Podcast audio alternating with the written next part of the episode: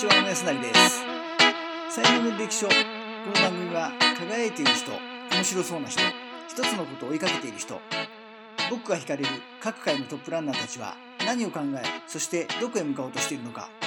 直接話を聞いてそれを音声で伝える番組です。今回のゲストは医学博士で MBA ホルダーでもある宮本正一さんです。英語は年齢に関係なくいつでも学べます。そのためのモチベーションを促進する荒治療として3泊5日の超土短期合格留学を考案されました。さてその中身は一体どういったものなのか宮本さんの面白いビジネスどうぞお楽しみください。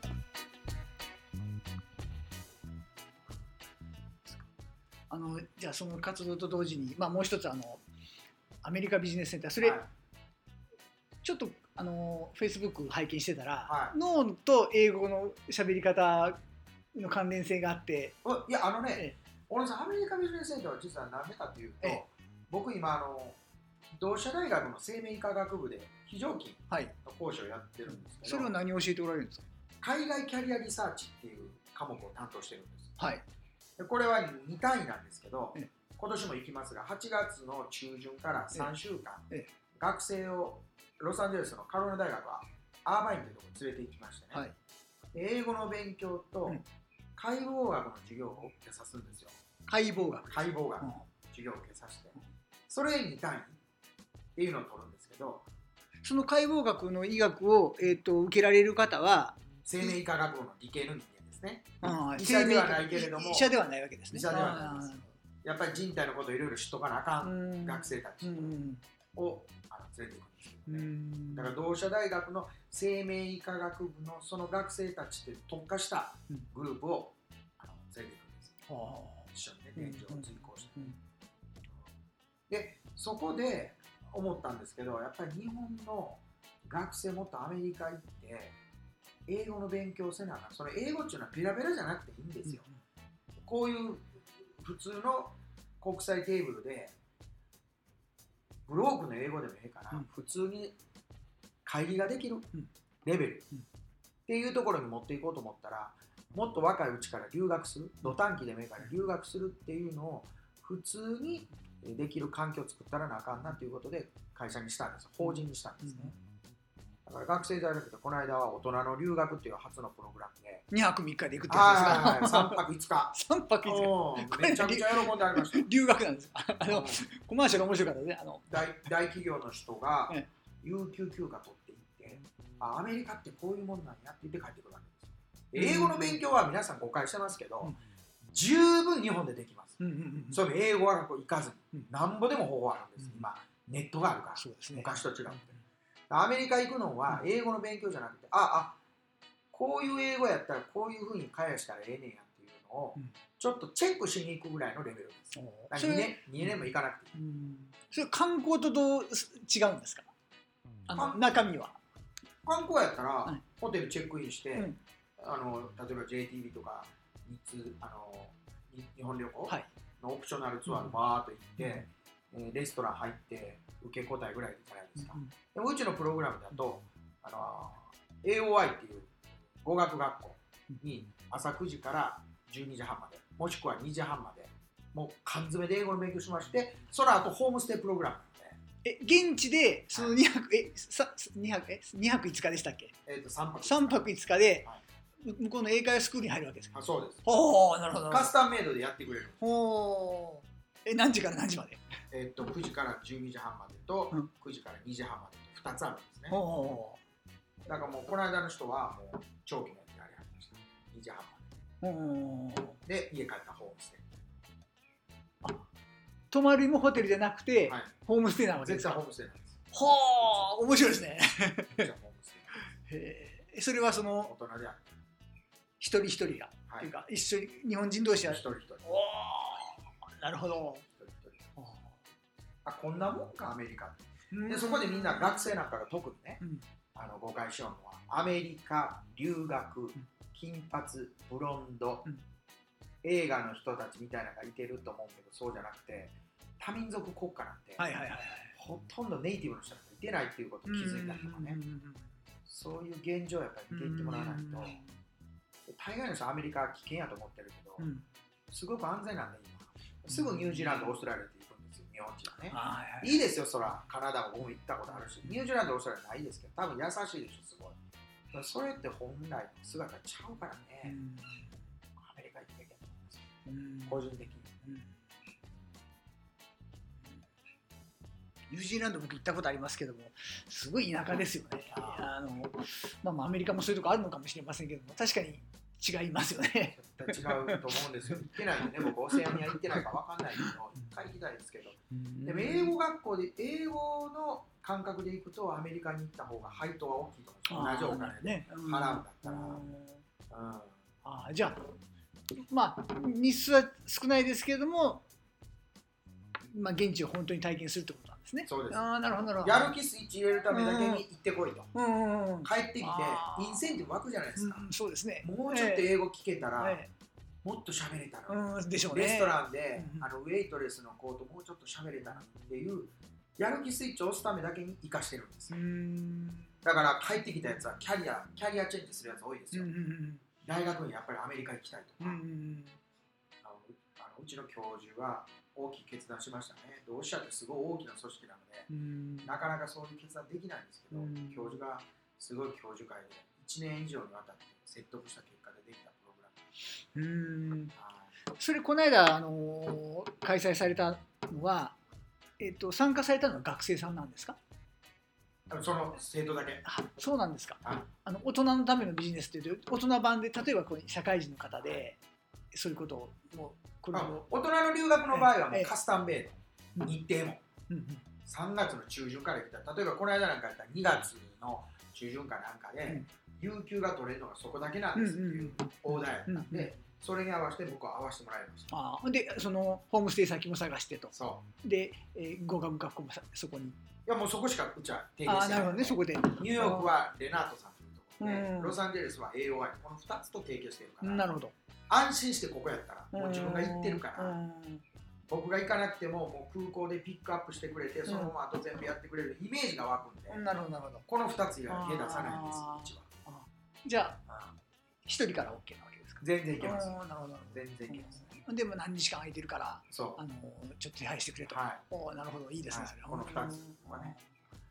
そうか。ななかなかねそうですね。旅行しようかっていうあの気にはなっても語学留学っていうのはちょっとこう敷居が高いですよね。ねみんなね、えーちょっと誤解してるんですよね。でう実際今の通常の語学学校だと学校が提供してるプログラムがはめなあかんのですよ、んうん。カリフォルニア大学何々校集中英語コース。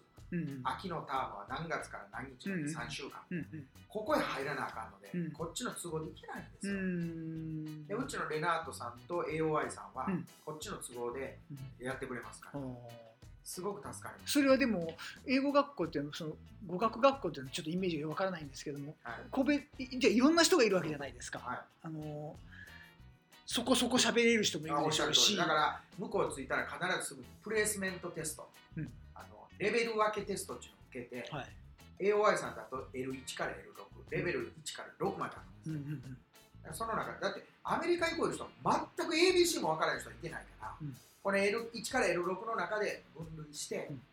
そこから授業を始めるから、おそれは全然問題ないです、はでまあじゃあ複数にいる中でもまあその教える方が、まあ、マンツーマンとはいかないでしょうけども合わせたプログラムを作ってくれるとい、おっしゃるねもうものすごいシステマティックになってます。どっちもそこの満足度が低いと次リピーター来ないんで、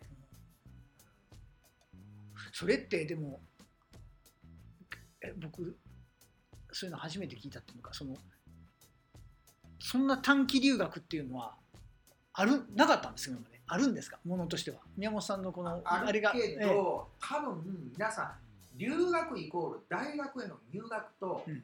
あの関連しつしつしすぎてたと思うんですよ。例えば僕なんかも親も留学したことない親戚も誰もいてない。んで当時僕が25歳頃聞いたらもう本を買うネットないんで、現地に直接夜中起きて、えーファックスでメール頼んで、えーカタログを送ってもらうとかそんなアナログな時代やったので、うん。今そうじゃないじゃないですか、もう普通にオンラインで授業も受けれるような時代なんであそうですね。留学の定義がだいぶ変わってきてるんですよ、うんそうでもそれ荒治療でこう背中を押すっていうのはすごくいいですね。そうだから、ええほんま変わあのキャリアチェンジする学生多いですよ、うんでそれとやっぱりあの皆さん知っておいてもらわなあかんのは僕はそこが一番狙いなんですけど多分有名な中高一貫教育僕もし私立やったし長男も次男も私立行けましたけどしんどかったけど理解したけどその究極のゴールが東大なんですよね日本では。日本では、はい。でも世界の大学の評価の中ではうん。東大って23位ぐらいなんですね、でその次名古屋とか京大、で慶応はね300位ぐらいで早稲田500位以内入ってないんですよ、これは学力が低いとかじゃなくて大体その国際的な大学の評価基準っていうの学生の外国人比率、うん。教授の外国人比率、うん。教授のノーベル賞取得割合、国際雑誌における論文の引用件数。その他それに付随するものみたいなこういう視点でいくから、うん。絶対日本低くなりますよそらうん。全体門戸開いてませんそうですね。うん。そう。うん。だからそんなとこでい東大東大って言っててもその後勤めなあかんところはもう、まあ、大企業で言ったらね。グローバルのところに思われるわけですから、うん。10年後今の日本の教育は多分ねどう考えてもね電池切れるんです、うん。英語喋るだけではどないもいかんのしやっぱアメリカが主導なんで。ええも悪いもアメリカが主導やから。うん。日本人はどんどんアメリカに行ってブロークでもええから会議でちょっとクチュクチュ言う、そういう夢をどんどん作らないと。うん。まずいですねこのその今の語学留学があの大人大人がいいですね。あのまあまあ学生はチャンスがね、ええ。たくさんありますけども、えどうしてもその、えー旅行で行くっていうイメージになってしまうんですけども、え本当にその学ぼうとしててでおっしゃるようにその行ってスイッチが入ればこっち戻ってきてうん。いかようにも手段があるとそういうことです。いうことですよね。そういうことやる気と言いますか気概が随分変わりますよね。ああそれはいいですね。そういうこと。で ロサンゼルスにはい絞った理由もうん。韓国から直行なんですよ、うんうん土曜日行って土曜日の昼ぐらいに着くからうん。で1日設けてで次の日日曜日1日ゆっくり遊んでうん。月火水でやれば木曜で金曜帰ってくるからワーク7日で十分勉強できるんですね、そういうじゃああのそのアメリカンビジネスセンター。は、えっとまあ、これ去年から始められたそうです。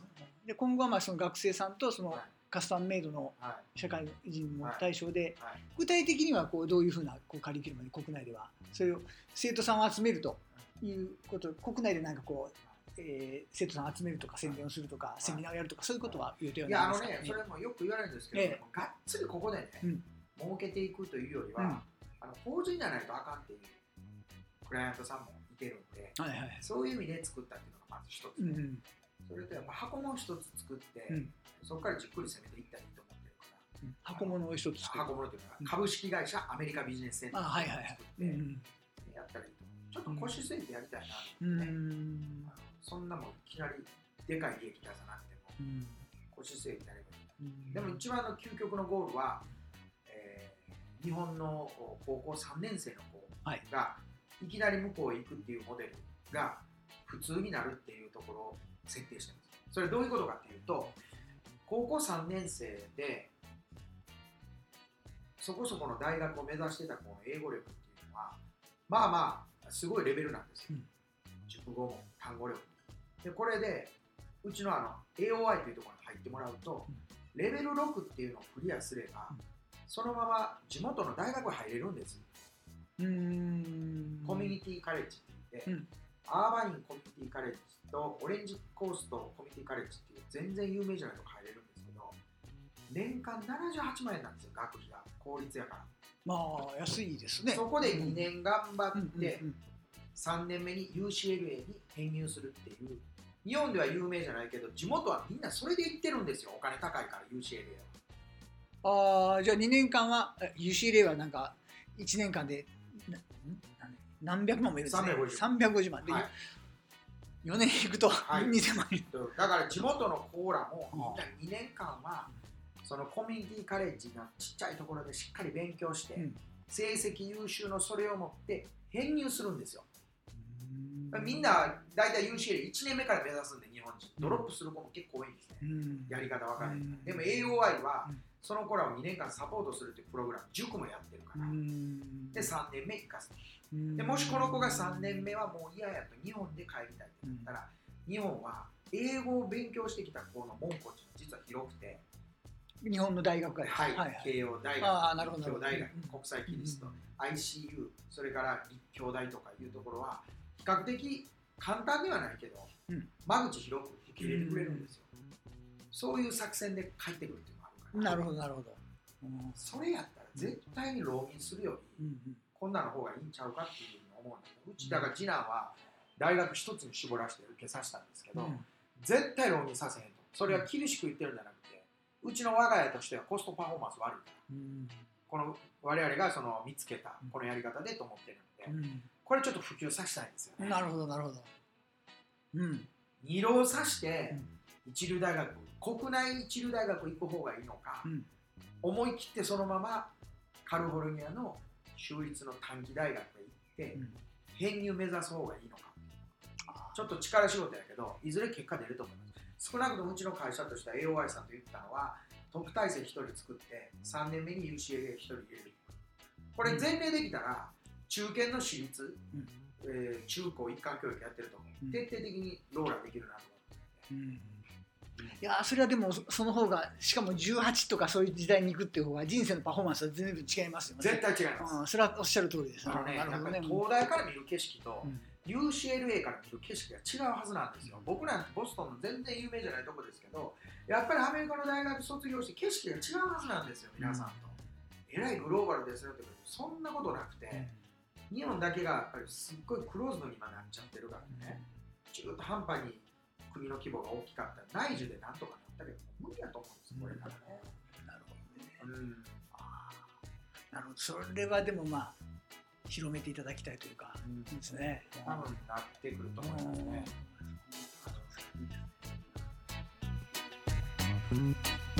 大学浪人するぐらいならば海外留学をした方がパフォーマンスが高いという考え方も納得できましたさて次回は宮本さんの政治家への復活はあるのかないのかその確信に迫りたいと思います